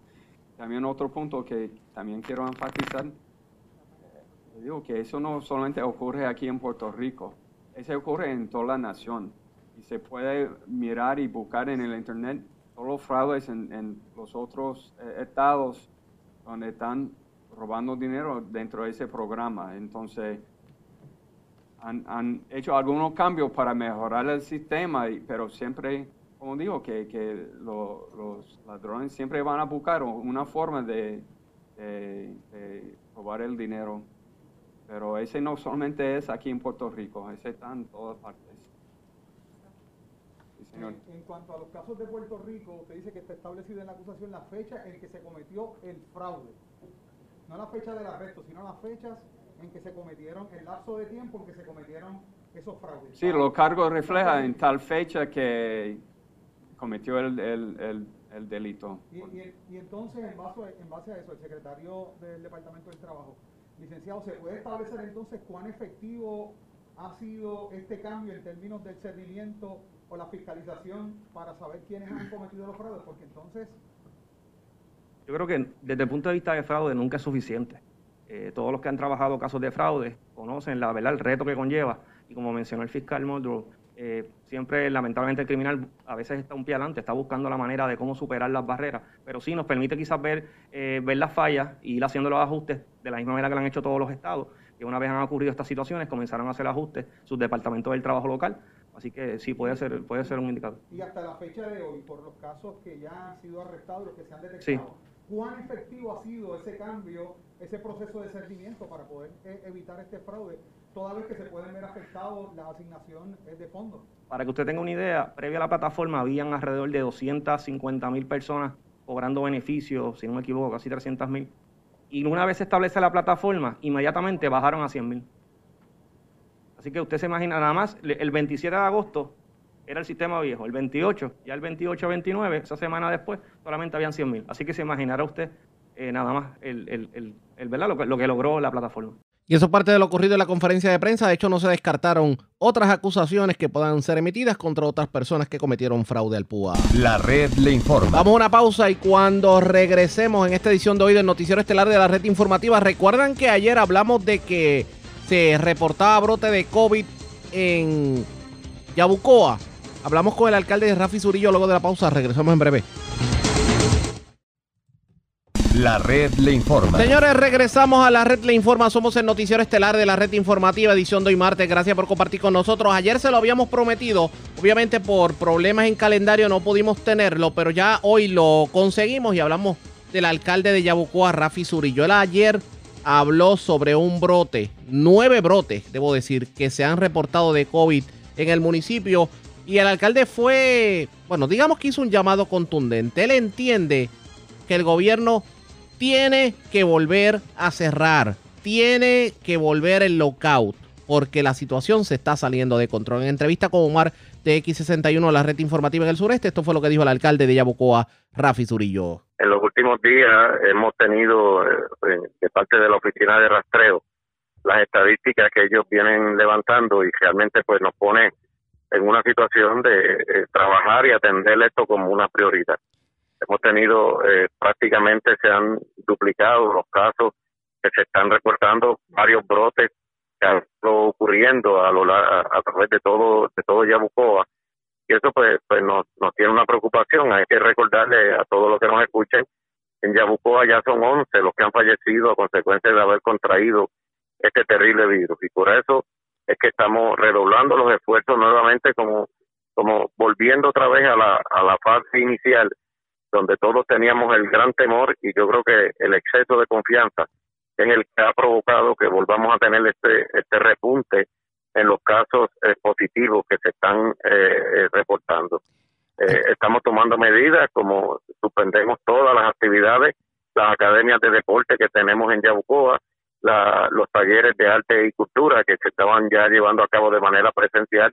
Eh, nos hemos unido también, nosotros administramos los centros Star y Early Star en Yabucoa.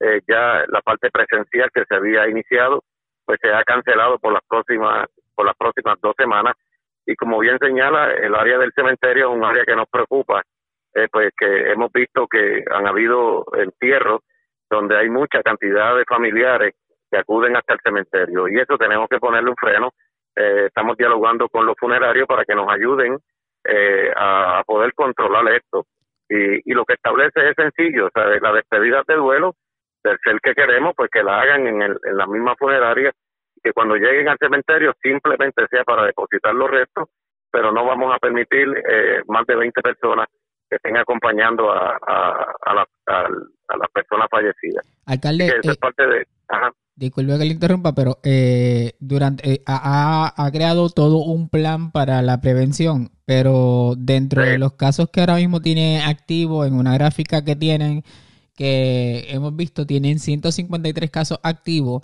y han creado un mapa con zonificaciones, zona 1, 2, 3, 4, en cinco zonas han dividido el pueblo de Yabucoa.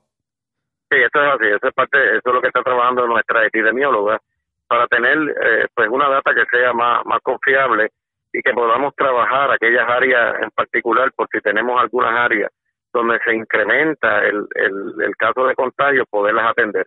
Pero tenemos eh, prácticamente en todas las áreas, hay personas eh, que han sido resultados positivos en, en la propaganda que estamos llevando por todo Yabucoa.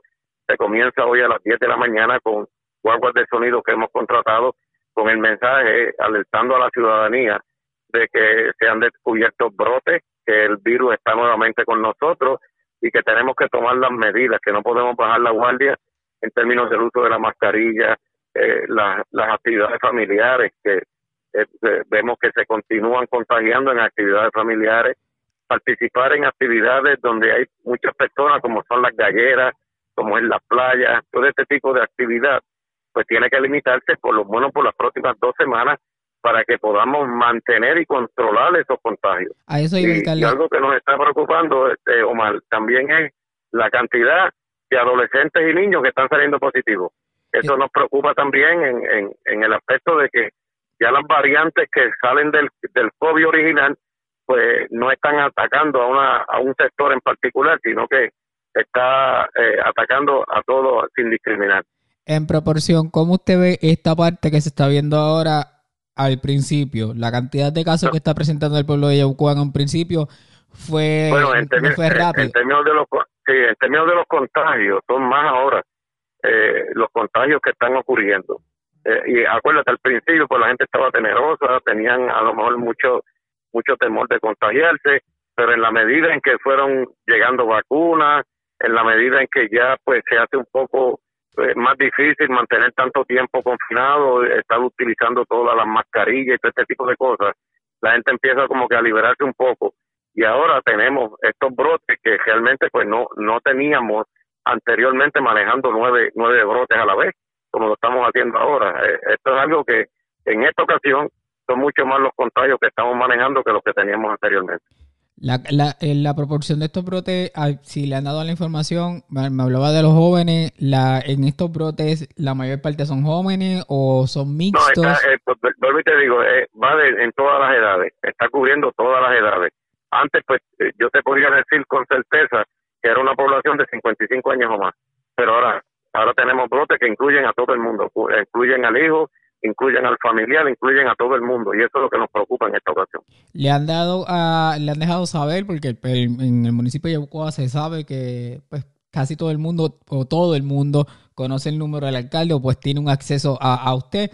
Eh, ¿Alguno de ellos le han dejado saber dentro de estos brotes que tuvo algún familiar viajando o estos brotes se han dado dentro del mismo núcleo familiar y punto? No, no han sido de viajeros. No, de viajeros no. Tenemos son del mismo núcleo familiar.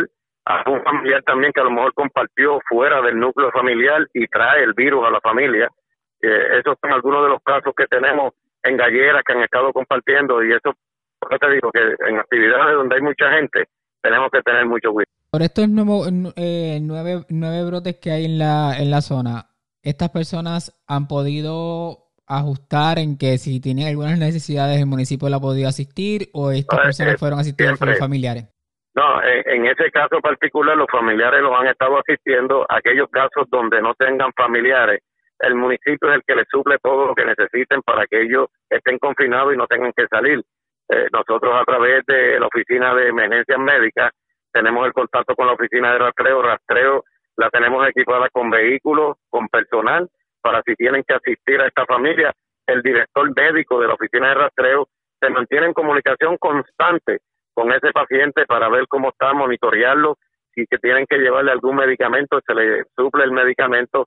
Así que eh, nunca la persona que está eh, infectada está desamparada. Le tenemos hasta la psicóloga, que es la directora de la oficina de rastreo, para cualquier situación emocional que pueda surgir, se atiende inmediatamente. Así que eh, en eso estamos totalmente preparados. Lo que sí que nos preocupa es la, la, el exceso de confianza, por eso estamos en la calle, estamos visitando los comerciantes para asegurarnos que los protocolos se establezcan, eh, estamos desinfectando por las noches, después por las tardes, cuando ya la actividad comercial ha mermado, estamos desinfectando las áreas comunes para evitar eh, pues la propagación de este virus, pero tiene que ser la conciencia individual la que nos ayude a poder salir de esto. Los próximos días, a- a- apenas a tres semanas, estamos cercanos al Día de las Madres y la zona de Patillas, eh, Maunabo, Yabucoa es zona de chinchorreo durante los fines de semana. ¿Cuál es el llamado de usted tanto a los residentes como a los visitantes? Prudencia, prudencia, prudencia. El, el gobierno puede cejar el país, eh, cejar todo, pero si nosotros no creamos la conciencia y seguimos como si no existiera el virus, compartiendo en familia, sin tener las protecciones, tiene que ser, mire, usted tiene que estar consciente de que su vida tiene que protegerla y proteger a los suyos también. No podemos estar eh, viviendo con, eh, con este exceso de confianza como si ya el virus no estuviera. Está y está peor ahora. Está peor ahora que al principio. Al principio era el COVID-19. Hoy se han, hay unas variantes de ese COVID-19 que se hace más difícil el manejo. Así que tenemos que redoblar los esfuerzos. Alcalde, eh, los números a llamar son los 939-285-4131, 939-454-4148 y 939-454-4145. Esos son los números de la oficina de rastreo también y, lo, y aprovecho también para, estamos preparando las listas para vacunar. Tenemos el call center que es el 787-9530162 y el 787-9530170 ahí de 16 años en adelante pueden ir llamando porque estamos preparando las listas para que tan pronto tengamos las vacunas, seguir vacunando a la gente. Vamos a mantenernos en comunicación con usted, alcalde, para ver cómo va cogiendo todo. Y, claro que sí. Eh, por último, le pregunto rapidito, dijo que podían cerrar el país. ¿Usted está eh, a favor de que se haga un lockdown completo por un tiempo en lo que logran un balance o no creen que se cierre el país? Yo creo que se debe tomar medidas más drásticas. Eh, si hay que cerrar, eh, pues, pues, yo no tengo los números de, del, Departamento de Salud, pero sí yo creo que debemos por las próximas dos semanas ser mucho más fuertes de lo que hemos sido hasta ahora. Eh, evitar el uso de las playas, evitar a lo mejor este, este aglomeramiento de personas en los centros comerciales, en todas estas áreas. Yo creo que por las próximas dos semanas debemos ser mucho más rigurosos en las órdenes ejecutivas para por lo menos eh, parar esto, ¿no? Que no te que vengamos todos los días tan altos contagios. Expresiones del alcalde de Yabucoa, Rafi Zurillo, eso es lo que está ocurriendo en su municipio. Todos los municipios como que reclaman esto de la vacunación porque entienden que eh, se le debe dar más prioridad a la vacunación para ver si se combate lo que tiene que ver con esta ola de casos. Vamos a ver qué termina ocurriendo en este sentido. Pero hablando precisamente de alcaldes, Resulta que el alcalde de Humacao, Rey Vargas, anunció que se mantendrá en un aislamiento preventivo durante esta semana, luego de haber sido notificado durante la tarde de ayer de una persona que dio positivo al COVID y que había tenido contacto con este. Así que va a mantener el protocolo y de hecho Rey Vargas dice que estará trabajando de manera remota y en constante comunicación con su equipo de trabajo para darle continuidad a la agenda establecida. Eso es lo que está ocurriendo en Humacao en estos precisos momentos el alcalde se mantiene en cuarentena debido a que tuvo contacto con una persona positiva al coronavirus. Bueno, y hablando precisamente de las eh, medidas que está tomando el gobierno, escuchen lo que piensa el alcalde de Aguabuena, Javier García Pérez, sobre las nuevas medidas que está tomando el primer ejecutivo para tratar de detener la pandemia. Yo la veo eh, muy certera, la veo muy bien. Eh, hay que hubo que tomar acción rápido eh, debido a lo que está ocurriendo, ¿verdad? El alza de los casos positivos y mm, estamos en un momento pico que hay que atacar rápido porque a pesar de que la vacunación y es lo que se ha estado hablando de que las personas pensando que han sido vacunadas ya no hay que hacerse pruebas o podemos este ya eh, no usar hacer los protocolos que se hacían y por eso hubo un repunte nuevamente así que nuevamente el gobernador actuó certeramente lo veo muy positivo lo que hizo y yo creo que todas todo Puerto Rico tenemos que estar en la misma sintonía con esa orden ejecutiva. Aquí había escuelas abiertas, ¿verdad? Sí, habían dos escuelas abiertas. Quedan cerradas por orden del eh, eh, Exactamente. Eso dijo el alcalde. Y así están todos los eh, ejecutivos municipales en esa misma sintonía, de acuerdo con el hecho de que hay que ser más restrictivos para evitar el contagio del COVID. La red A la pausa regresamos a la parte final del noticiero estelar de la red informativa. La red le informa. Bueno, señores, regresamos esta vez a la parte final del noticiero estelar de la red informativa de Puerto Rico. ¿Cómo está Estados Unidos? ¿Cómo está el mundo a esta hora de la tarde? Vamos con DN, nos tienen un resumen completo de lo más importante acontecido en el ámbito nacional e internacional. Han estallado manifestaciones en el estado de Minnesota después de que un oficial de policía matara a disparos a un joven afroestadounidense de 20 años de edad llamado Daunte Wright durante un control de tránsito realizado el domingo en Brooklyn Center, un suburbio de la ciudad de Minneapolis. La madre de Wright dijo que su hijo la llamó cuando le indicaban que detuviera el vehículo, presuntamente porque un aromatizador obstruía la visión del espejo retrovisor, pero la llamada se interrumpió. Katie Wright relató el angustiante momento en el que se enteró de la muerte de su hijo. Un minuto después, llamé y me atendió su novia, quien viajaba como pasajera en el vehículo y dijo que le habían disparado.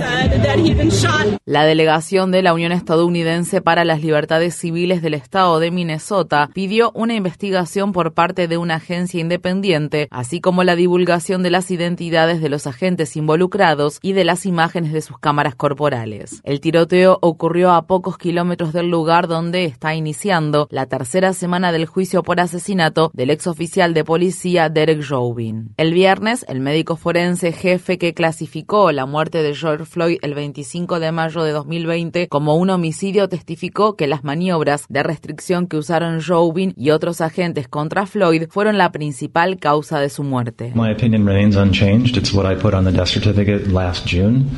No he cambiado de opinión. La causa de la muerte fue lo que puse en el acta de defunción en junio. Fue un paro cardiopulmonar que se complicó con el subyugamiento, limitación y compresión del cuello. Y en lo que respecta a la forma de la muerte, ¿concluyó entonces y sigue pensando hoy que la forma de la muerte del señor Floyd fue, como usted lo llamaría, un homicidio? Sí, hoy seguiría clasificándolo como un homicidio. Un teniente del Cuerpo Médico del Ejército de Estados Unidos está demandando a dos policías del estado de Virginia que lo rociaron con gas pimienta, lo arrojaron al suelo y le apuntaron con armas durante un control de tránsito en una estación de servicio en diciembre de 2020. El video del ataque ocurrido en la localidad de Windsor se difundió durante el fin de semana. Salga del vehículo. Salga ahora. No he cometido ningún delito. Le pedimos que se detuviera por una infracción de tránsito. Usted no está cooperando. Ya en este punto está bajo arresto por... Por una infracción de tránsito. Lo estamos arrestando, ¿de acuerdo? Está detenido por obstrucción de la justicia. No tengo que salir del vehículo por una infracción de tránsito. ¿En serio? I'm actively serving this country, and this is how you're gonna treat me. I didn't do anything. Whoa, hold on. What's going? Hold on. Ni siquiera me dijeron por qué me detienen. Estoy en servicio activo en este país, y así es como me tratan. No hice nada. Esperen, esperen qué hacen. A Caron Nazario, quien es negro y latino, le rociaron el rostro con gas pimienta justo después de ese diálogo. Nazario vestía su uniforme del ejército. Nazario sostuvo que condujo hasta la estación de servicio porque quería evitar detenerse en una carretera oscura después de que notó que una patrulla le hacía señas para estar en un lugar público y bien iluminado mientras interactuaba con los agentes. Uno de los agentes ha sido despedido y el gobernador del estado, Ralph Northam, dijo que le ha exigido a la Policía Estatal de Virginia que lleve a cabo una investigación al respecto. El estado de Maryland promulgó importantes reformas policiales el sábado y se convirtió en el primer estado en derogar la Declaración de Derechos Policiales y establecer nuevos estándares para el uso de la fuerza y las maneras de investigar y sancionar a los agentes. La Asamblea Legislativa de Maryland, de mayoría demócrata, anuló los vetos del gobernador republicano Larry Hogan para aprobar las nuevas medidas que también requieren que los agentes de policía usen cámaras corporales, restringen las órdenes judiciales que permiten allanar una propiedad sin anunciarse y permiten la participación pública en asuntos de mala conducta y sanciones policiales. En materia laboral, la campaña de meses de duración para crear el primer sindicato en una planta de distribución de Amazon en Estados Unidos terminó con la mayoría de los trabajadores votando en contra de formar un sindicato. 738 trabajadores de la planta de Amazon en la ciudad de Bessemer, en el estado de Alabama, votaron a favor de sindicalizarse, mientras que más del doble de esa cantidad votó en contra. Sin embargo, la batalla no ha terminado. El sindicato de comercios minoristas, mayoristas y grandes almacenes que dirigió la campaña sostiene que Amazon interfirió ilegalmente en la votación, por lo que planea presentar cargos por prácticas laborales injustas ante la Junta Nacional de Relaciones Laborales. Activistas y líderes políticos progresistas, incluido el senador Bernie Sanders, elogiaron a los organizadores y afirmaron que su campaña inspirará movilizaciones similares en lugares de trabajo de todo Estados Unidos. Los casos de coronavirus continúan aumentando en gran parte del mundo. India ha superado a Brasil como el país con el segundo mayor número de contagios de COVID-19 después de registrar una cifra récord de 169.000 resultados positivos en pruebas de diagnóstico el lunes. El número total de casos en India desde el inicio de la pandemia se sitúa ahora en los 13,5 millones, cifra que solo supera a Estados Unidos. En Brasil, un nuevo informe revela que 19 millones de personas han pasado hambre durante la pandemia y que casi 117 millones, más de la mitad de la población brasileña, enfrentan algún tipo de inseguridad alimentaria. En Alemania los hospitales se están llenando de pacientes con COVID-19 al tiempo que el país lucha por contener un gran aumento de nuevos casos. En noticias de otras partes de Europa, el Reino Unido está flexibilizando aún más las restricciones destinadas a frenar la propagación del virus, ya que su enérgica campaña de vacunación contra la COVID-19 ha ayudado a detener el incremento de los casos. Asimismo, es probable que decenas de los países más pobres enfrenten retrasos importantes en sus campañas de vacunación después de que COVAX, la iniciativa internacional para proporcionar vacunas a esos países, anunciara que las entregas prácticamente se han detenido. El director general de la Organización Mundial de la Salud, Tedros Adhanom Ghebreyesus, volvió a criticar el impactante desequilibrio en el acceso a las vacunas en el mundo. On average, in high income countries, en promedio, en los países de altos ingresos, casi una de cada cuatro personas ha recibido una vacuna. En los países de bajos ingresos es una de cada 500. En Estados Unidos, los Centros para el Control y la Prevención de Enfermedades advierten que los casos y las hospitalizaciones por COVID-19 siguen aumentando por tercera semana consecutiva. Los estados más septentrionales del medio oeste del país siguen siendo los más afectados. Los hospitales del estado de Michigan experimentaron un aumento del 30% en las internaciones durante la semana pasada. El personal sanitario declaró que el aumento actual se distingue por una mayor proporción de pacientes jóvenes y aparentemente sanos. La gobernadora de Michigan, Gretchen Whitmer, anunció que no impondrá nuevas restricciones, pero instó a las escuelas secundarias a que suspendan la educación presencial y a los residentes a abstenerse voluntariamente de actividades grupales y de reunirse a comer en espacios cerrados. Whitmer también le pidió al gobierno federal que envíe más vacunas contra la COVID-19 a Michigan. En Birmania, más de 80 personas murieron el viernes cuando soldados abrieron fuego contra una multitud de manifestantes que protestaban contra el golpe de Estado militar que derrocó al gobierno democráticamente electo del país. Los sobrevivientes declararon que los soldados usaron granadas y otras armas pesadas para disparar a todo lo que se moviera. La masacre tuvo lugar en la ciudad de Vago, al noreste de la capital del país, Rangún. Mientras tanto, una alianza de combatientes de grupos de minorías étnicas atacó el sábado una comisaría de policía en el este de Birmania. Según los informes, al menos 10 agentes de policía murieron durante el ataque. Irán dice que se vengará de lo que llamó un acto de terrorismo nuclear después de que un ataque provocara un apagón el domingo en la instalación nuclear en la ciudad de Natanz. Irán culpó a Israel por el ataque que se produjo al tiempo que el país intenta acelerar su enriquecimiento de uranio. Los informes, no desmentidos por Israel, parecen confirmar su participación en el incidente. Esto se produce a la vez que Irán, Estados Unidos y otras partes están negociando en Viena un posible restablecimiento del acuerdo nuclear con Irán de 2015 del cual el expresidente Trump se retiró de forma unilateral en 2018. En Ecuador, el ex banquero conservador Guillermo Lazo ganó las elecciones presidenciales del domingo. El economista de izquierda Andrés Arauz le concedió la victoria a Lazo el domingo por la noche. Lazo cuenta con el respaldo del sector empresarial del país, favorece políticas neoliberales y se ha comprometido a aumentar la inversión extranjera en Ecuador. Arauz contó con el apoyo del expresidente Rafael Correa, quien dirigió el país de 2007 a 2017 y a quien se le atribuye haber sacado de la pobreza a más de un millón de ecuatorianos. Lazo asumirá el cargo el 24 de mayo. En Perú, mientras el país se enfrenta a su semana más mortífera del brote de COVID-19 desde el inicio de la pandemia, el pueblo acudió a las urnas para elegir un nuevo presidente y nuevos representantes del Congreso en lo que los analistas han denominado como la elección más fragmentada de la historia del país. El candidato de izquierda, Pedro Castillo, lidera las encuestas electorales, seguido por el economista liberal Hernando de Soto y la candidata conservadora Keiko Fujimori, hija del expresidente Alberto Fujimori, condenado en 2009 por crímenes de lesa humanidad. Había 18 candidatos presidenciales en la boleta electoral. Los dos principales candidatos se enfrentarán en elecciones de segunda vuelta en junio. En el Caribe, una densa capa de ceniza cubrió San Vicente y las Granadinas después de que un volcán que había estado inactivo durante mucho tiempo entrara en erupción el viernes de manera repentina.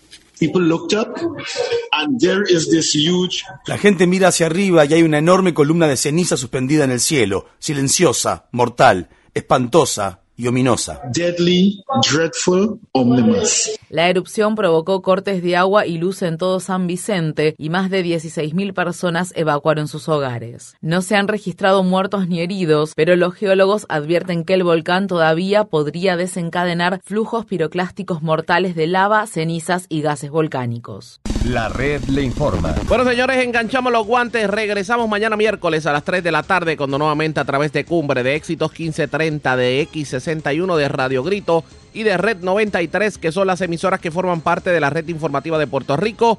Le vamos a llevar a ustedes resumen de noticias de mayor credibilidad en el país. Hasta entonces, que la pasen bien. Pasen bien.